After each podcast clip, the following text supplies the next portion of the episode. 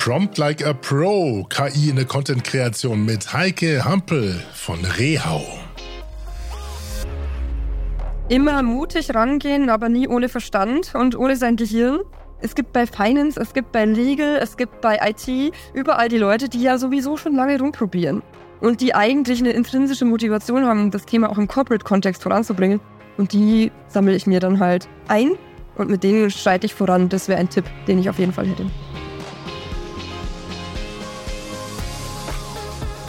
Der Corporate Influencer Podcast mit Klaus Eck, Alex Wunschel und Winfried Ebner.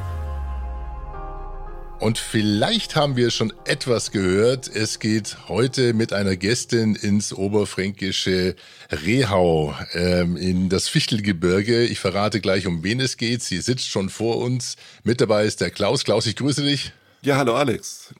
Und äh, wir sprechen heute mit einer sehr netten, charmanten Gästin über das Thema KI im Content Marketing, nein, in der Content Produktion für Corporate Influencer. Liebe Heike Hampel von Rehau, ich grüße dich. Hallo, wir grüßen dich. Hallo Alex, hallo Klaus. Ich freue mich, dass ich da sein kann. Ja, schön, dass du dabei bist, Heike. Heike ist bei Rehau, ist Communication Specialist, ähm, hat über zehn Jahre lang Journalismus gelernt und auch praktiziert. Das klingt wie ein Arzt, aber manchmal ist es auch so, habe ich das Gefühl. äh, bis dann aber äh, 2021 in die Unternehmenskommunikation. Aber ich habe gelesen bei dir, äh, so ein bisschen klingt es nach same, same, but different. Es geht auch hier um Transformation, Innovation, Storytelling. Das heißt, du bringst Fachexpertise mit in äh, deine Position äh, im Bereich Unternehmenskommunikation und wie es was, wie und was das mit dem Thema Corporate Influencer zu tun hat, das erfahren wir heute auch überwiegend von euch beiden. Denn lieber Klaus, du kennst äh, Heike schon länger.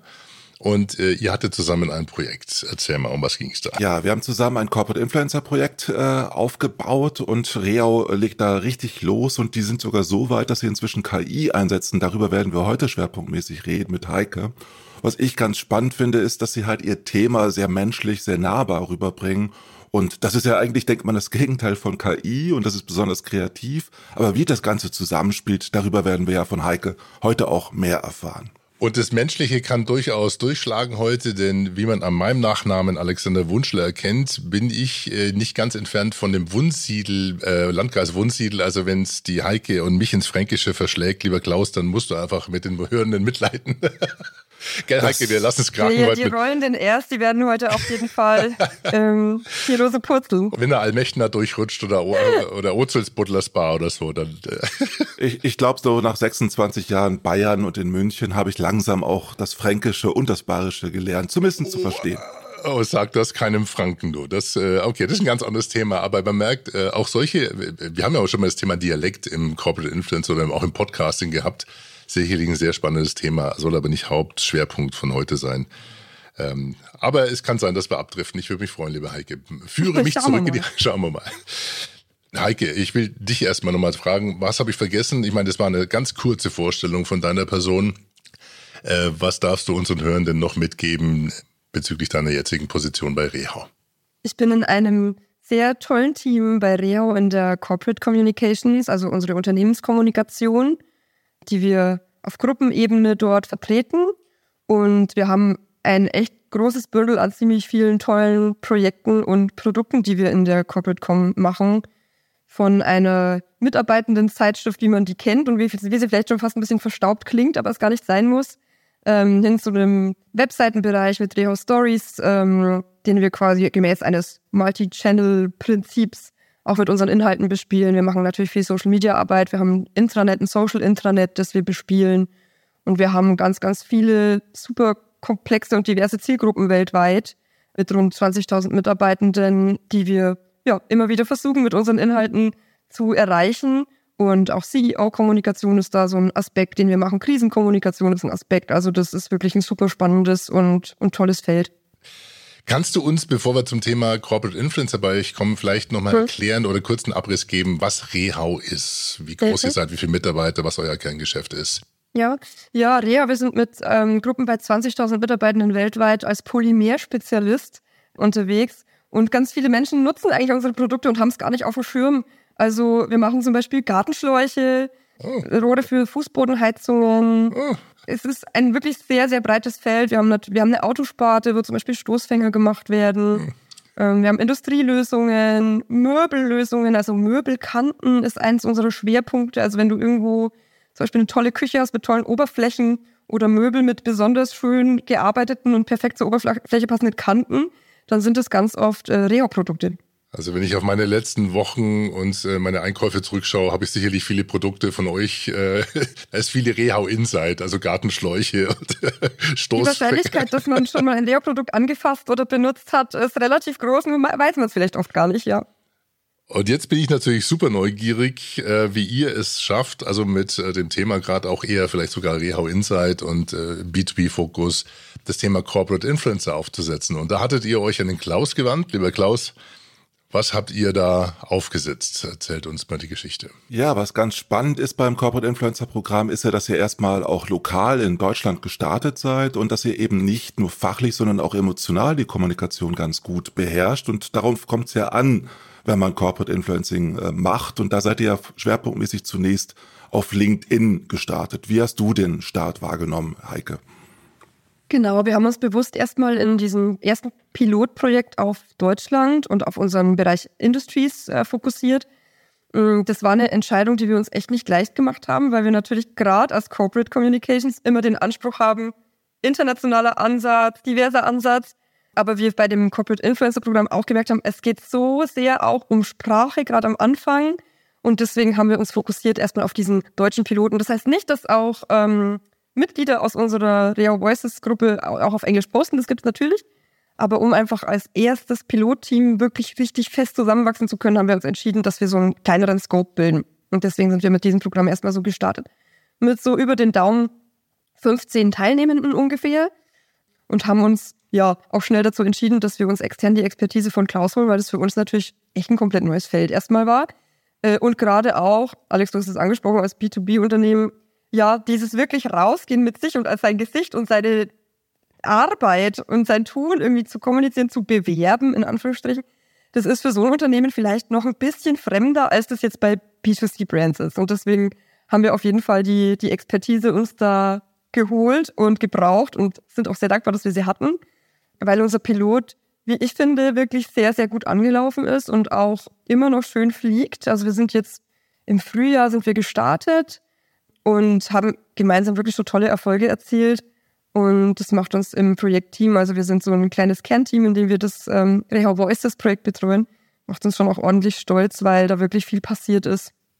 Die Schlagzahl der Kommunikation hat ja enorm zugelegt. Früher habt ihr vielleicht hin und wieder Pressemitteilungen verschickt, natürlich Pressrelations gemacht, aber jetzt und auch Social Media über die offiziellen Kanäle und jetzt habt ihr ja richtig viel äh, an Kommunikation, was stattfindet. Was machen denn die Corporate Influencer bei euch? Mhm. Ja, also unser Corporate Influencer Team, die Real Voices, so heißt unser Projektteam, ist dann doch wieder in sich sehr divers. Also wir haben Kollegen aus der Berufsausbildung, vom äh, betrieblichen Gesundheitsmanagement, ähm, aus Sales, aus der Com, also aus den unterschiedlichsten Unternehmensbereichen.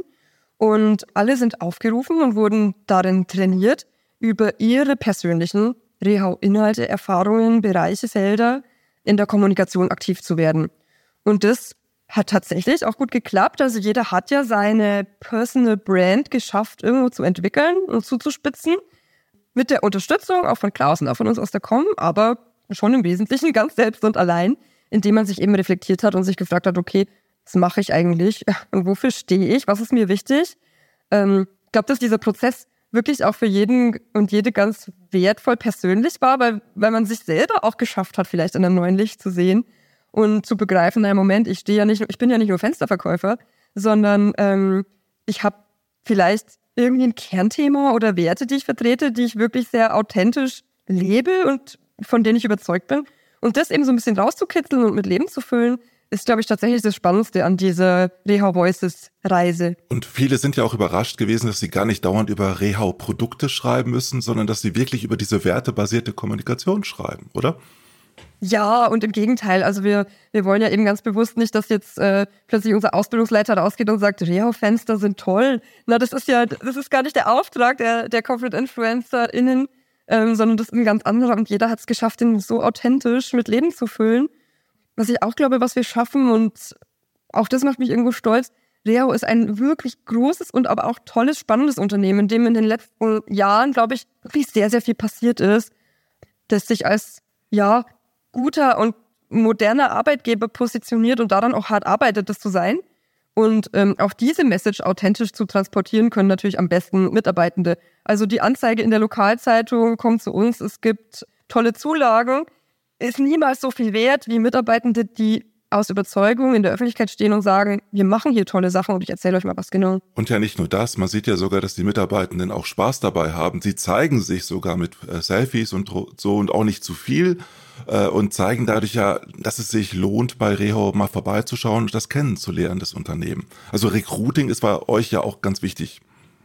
Ja, klar, das Thema Fachkräftemangel ist ja eins, das alle trifft und das alle im Blick haben. Und das ist natürlich auch immer so ein bisschen ein Aspekt in unserem Corporate, Corporate Influencer Programm, ja, dieses ähm, Employer Branding und Reau auch als Arbeitgebermarke authentisch darzustellen. Und das ist immer unser wichtigster Ansatz. Also Authentizität ist das Wichtigste in diesem Programm. Wir geben keinem äh, unserer Reho Voices in irgendeiner Art die Richtung vor, in die da kommuniziert werden soll. Das ist wirklich eine authentische Kommunikation. Ich denke, das liest man in Beiträgen auch an. Was hat so ein Mitarbeiter, der den Schritt wagt, zur Personal Brand zu werden, über seine Werte, aber auch Herzensthemen zu kommunizieren? Was kriegt er als Werkzeugkoffer mit? Mhm, ja, wir haben natürlich eine Content-Strategie in der Com und ähm, die fußt sozusagen auf verschiedenen Bereichen, zum Beispiel Innovation, Nachhaltigkeit, äh, People in Culture. Und innerhalb dieser Bereiche gibt es nochmal ausdifferenziertere Themenfelder wie People in Culture, einer unserer Unternehmenswerte Trust, also da kann ich sozusagen, wenn ich mir selber ein Thema entwickle, egal mhm. ob ich es jetzt selbst in, als höchstpersönlich in meinem Gehirn oder Herzen entwickle oder ob ich es im Zusammenspiel mit einer KI entwickle, das ist völlig egal. Danach kann ich mir dieses Thema nehmen, kann in die Content-Strategie gucken und kann schauen, passt es ah, zu okay. dem, was wir auch strategisch verfolgen. Und da habe ich dann wirklich viele Möglichkeiten und vielleicht auch nochmal so ein bisschen, sage ich mal, Leitplanken, die mir dann im Kopf auch nochmal helfen, ein Thema in die richtige Richtung zuzuspitzen, wenn ich mir in der Content-Strategie anschaue, was sind denn so die Kernfelder, die wir gerne bespielen wollen. Wie wichtig ist denn so einen äh, äh so, so ein Baukasten für die, die sich entscheiden? Ge gefühlt muss ich ehrlich sagen, ist das die größte Hürde für viele Mitarbeiter, äh, zu sagen, ja, okay, über was soll ich denn schreiben, wie soll ich schreiben und wie schätzt du das ein? Mhm. Also diese über was soll ich schreiben Frage, ja genau. Also ich, über die stolpert man, glaube ich, zwangsläufig, wenn man ein diverses Programm aufstellt. Das ist so, weil du natürlich, und so soll es ja auch sein, das will man ja auch, Mitarbeitende aus Bereichen im Team hast, die keine KommunikatorInnen sind. Ne? Ja. Also, wo quasi unser Job ist ja ständig vor Ideen zu sprühen und Texte zu verfassen. Und ähm, das ist aber vielleicht bei jemandem aus Sales überhaupt nicht so. Ne? Das ist einfach nicht sein Auftrag, das ist nicht sein Kerngebiet. Und wie nehme ich so jemanden dann an die Hand, um ihm zu helfen, Themenideen zu generieren? Und ich sage immer, die Angst vom weißen Blatt zu verlieren und vor diesem leeren Posting, Start a Post, oh Gott, was schreibe ich da jetzt rein? Äh, also, wie kann ich da loslegen? Wie kann ich da Hürden nehmen? Und da hat uns bei unserem Real Voices Programm einfach KI als Instrument auch geholfen, um solche Hürden abzubauen und einfach so die ersten Schritte ein bisschen leichter zu machen. Also viele tun sich ja unglaublich schwer, überhaupt diese Themen zu finden. Und dann geht's ja auch darum, immer wieder dran zu bleiben. Natürlich äh, coacht ihr die Leute ja auch dahingehend, äh, Ideen zu finden. Ihr trefft euch ja regelmäßig mit den Corporate Influencern, zumindestens remote, und schafft es dadurch ja auch immer, dass die Leute am Ball bleiben. Aber die Motivation wird natürlich ungleich unterstützt, wenn ich nur ChatGPT fragen muss nach dem Motto, ich möchte gerne über Thema XY schreiben, welche Themen kommen denn in Frage und das kann ich dann ja auch mit Menschen abstimmen. Aber wie ist das denn für dich? Du giltst ja auch als Edelfeder, das sagen zumindest Barbara, Albrecht und Corinna, die ich hiermit auch herzlich grüße, äh, die das ja auch offen äh, wertschätzend auf LinkedIn schreiben. Und wie ist das denn für dich als Kreative, dass du jetzt abgibst äh, beim kreativen Prozess an eine KI, die dann die anderen Leute coacht? Also an meiner Ehre als, äh, als Schreibende und als Ideenhabende kratzt das überhaupt gar nicht. Im Gegenteil. Ähm, für mich ist ChatGPT so eine Art Kollegin geworden, Assistentin, wie auch immer man es nennen möchte. Einfach jemanden, mit dem man seine eigenen Ideen, Gedanken und seine eigene Arbeit auf den Prüfstand äh, stellen kann oder eben auch weiterkommen kann, wenn man ähm, sich mal schwer tut, loszulegen oder wenn man jetzt jemand ist, der vielleicht chaotische Texte verfasst und ich möchte aber zu einer besseren Gliederung kommen Dinge, die ich natürlich zum Beispiel auch im Austausch mit ähm, TeamkollegInnen machen kann oder in diesem ersten und auf dem schnellen Weg ähm, mit der KI einfach mal zu einem guten Entwurf kommen kann. Und mir ist immer wichtig zu sagen, mit ChatGPT kommen wir in den guten Entwurf.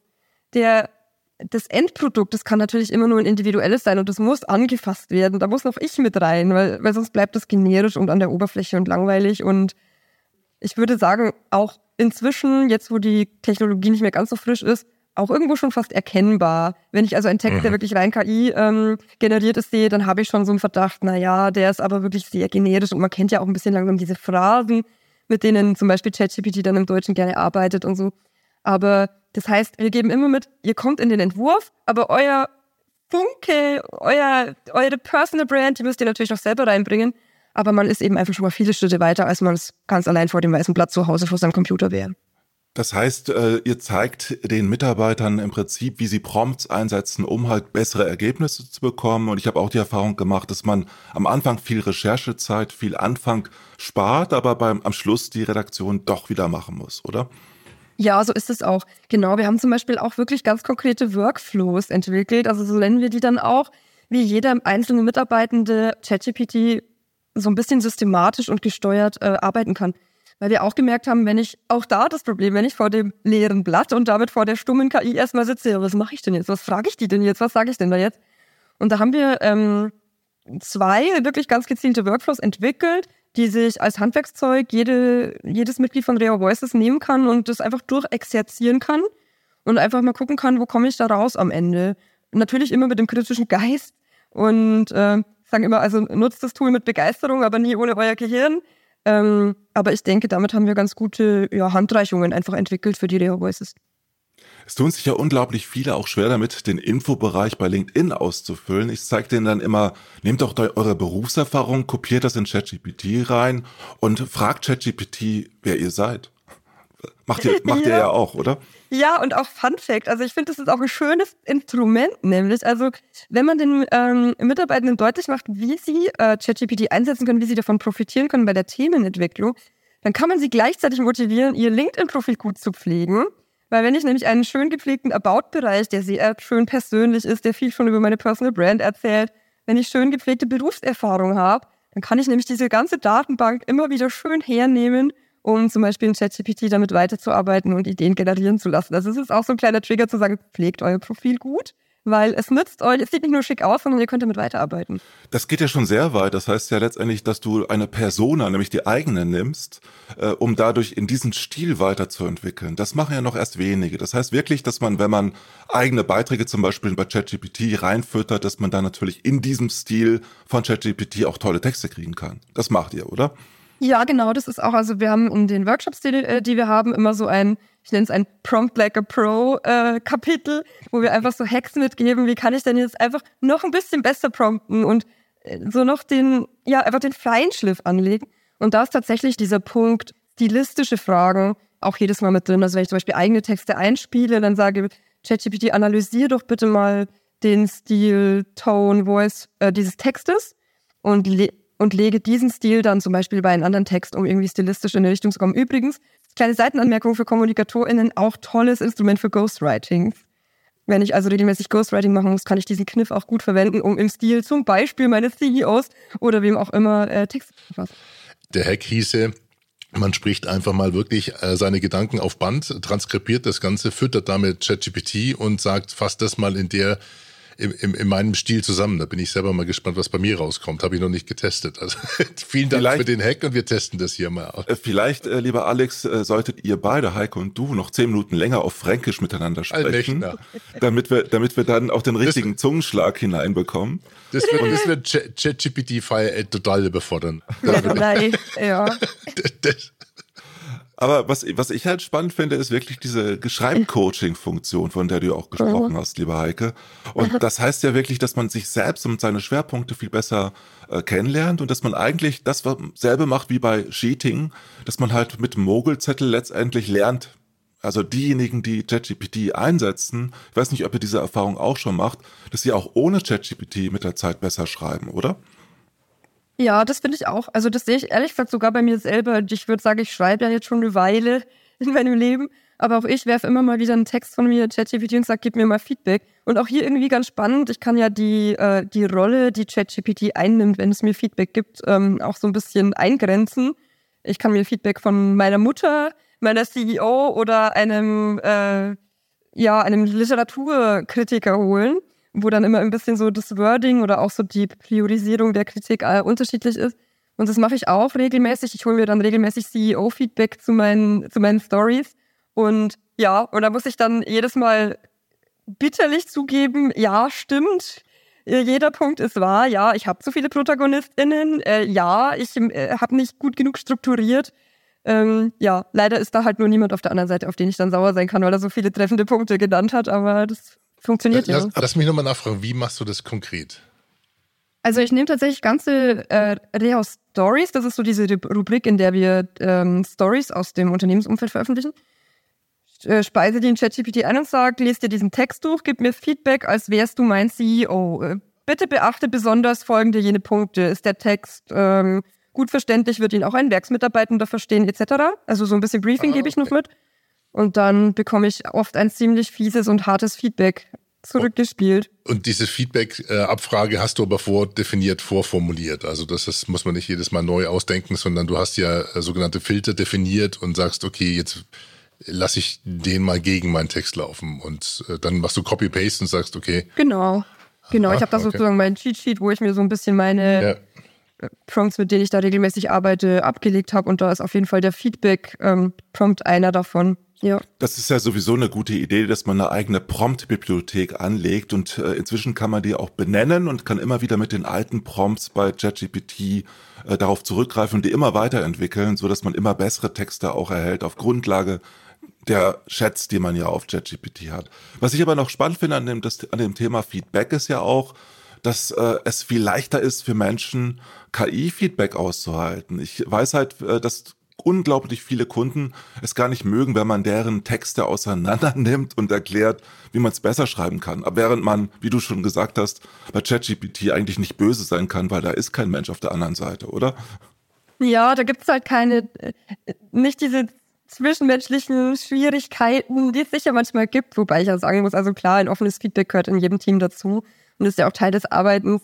Ähm, aber auf jeden Fall, also mir persönlich schadet es nicht, wenn ich meine Texte erstmal dort durchjage, bevor ich dann ins menschlich, in die menschliche Feedbackrunde gehe, weil ich einfach so ein paar kleinere Schnitzer schon ausbügeln konnte durch ein erstes Feedback. Habt ihr auch bestimmte Regeln, also Vor Vorgehensweisen, wie ihr das empfehlt, dass die Mitarbeitenden mit ChatGPT und Co. umgehen? Also eine Art Guidance?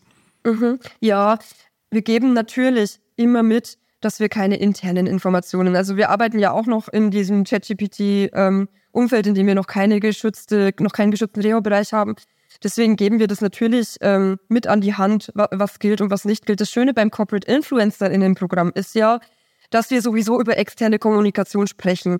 Und in diesen Fällen, sage ich mal, sind wir relativ selten jetzt damit konfrontiert, dass die Mitarbeitenden vor der Frage stehen, spiele ich da jetzt Infos ein, die wirklich auf keinen Fall nach außen sollen, weil wir ja sowieso daran arbeiten, eine externe Kommunikation vorzubereiten. Äh, wir würden jetzt natürlich nicht die Protokolle aus äh, CEO-Meetings einspielen und uns da irgendwie dann tolle Zusammenfassungen erstellen lassen. Zumindest Stand heute nicht und in dem technischen Umfeld von heute nicht. Aber das macht es den Corporate, Corporate InfluencerInnen zumindest ein bisschen einfacher, weil die sowieso ja nach draußen wollen mit dem, was sie sagen. Das heißt, die mhm. Themen sind schon abgewogen in der Hinsicht.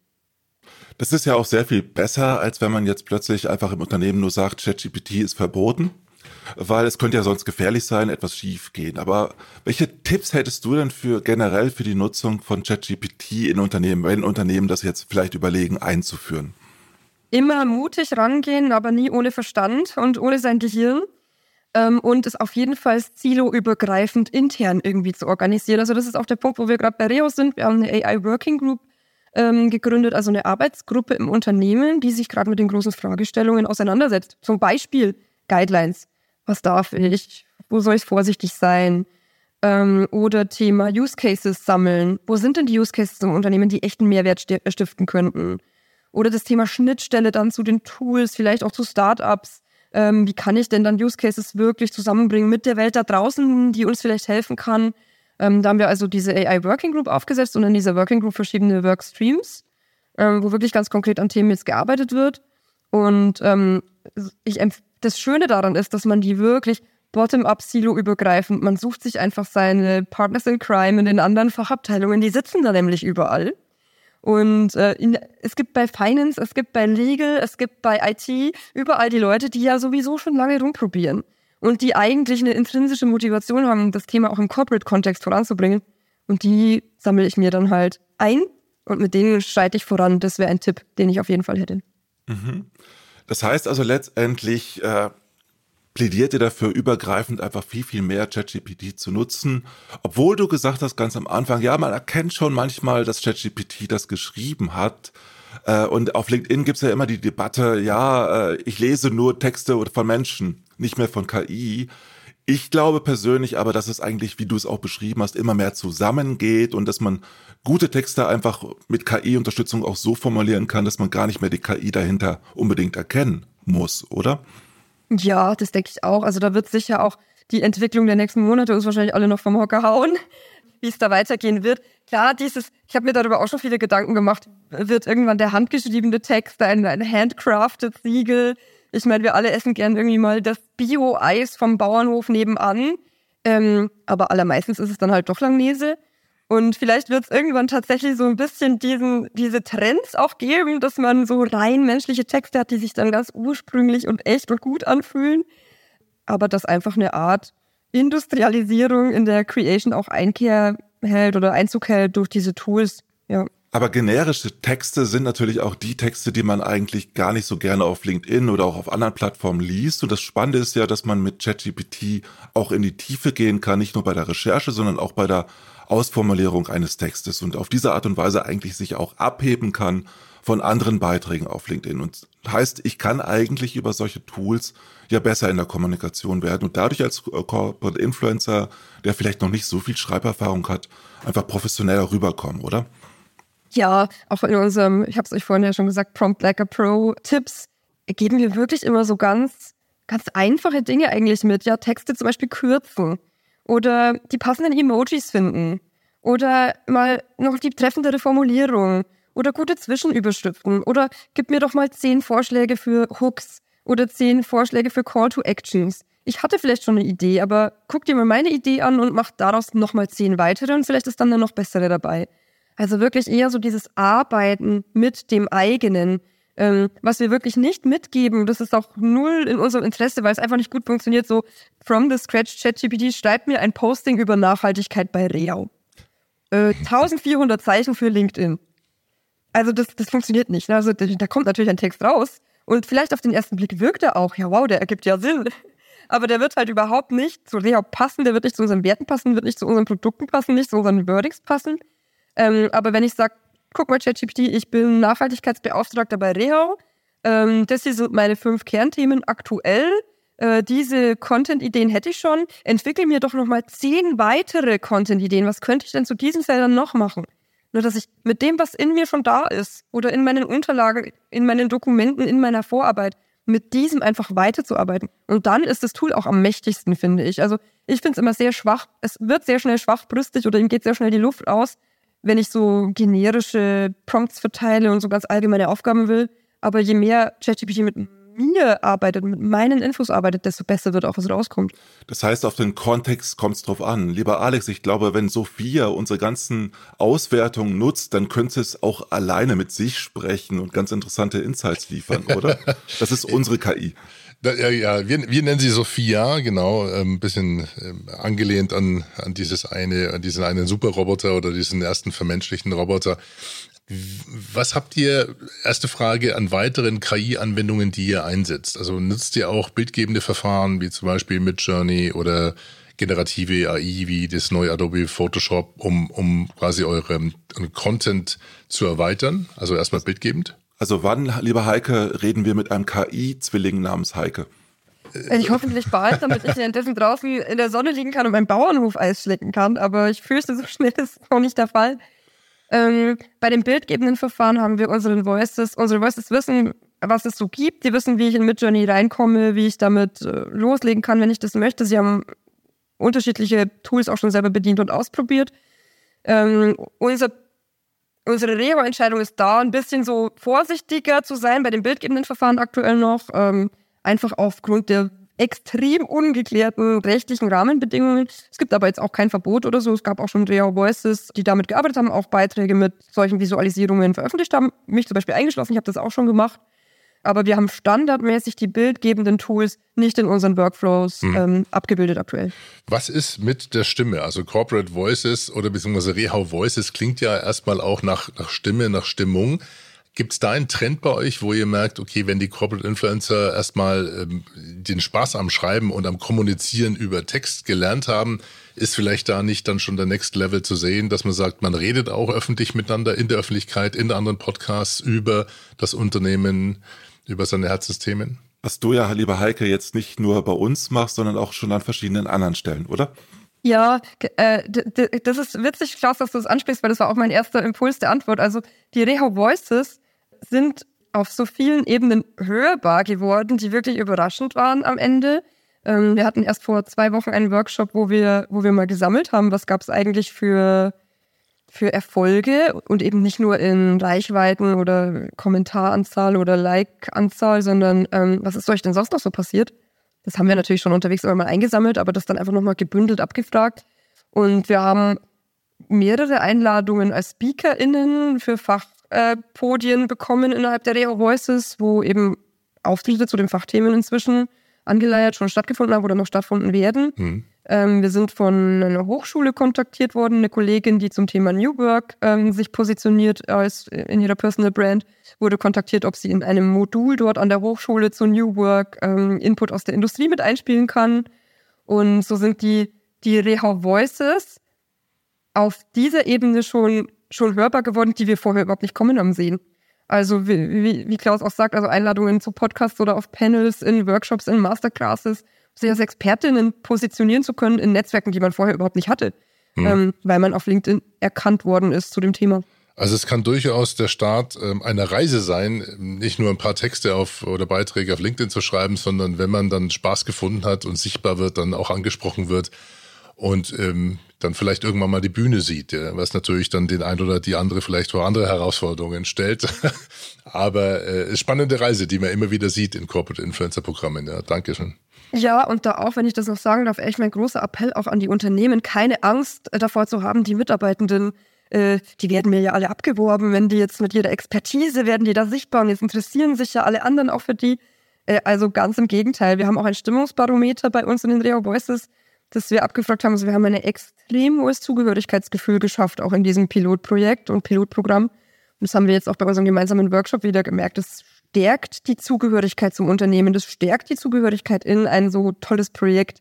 Äh, und eben im Gegenteil, eröffnet einem nicht nur die Wege nach außen, ach, was ich noch alles Tolles machen könnte, sondern es stärkt einfach die Verbindung zum eigenen Unternehmen. Das ist spannend, weil das Employer Branding wird natürlich gestärkt, der Recruiting-Effekte habt ihr ohnehin und eben diese Mitarbeiterbindung, die dazu führt, dass Unternehmen wirklich keine Angst haben müssen vor dieser digitalen Öffentlichkeit.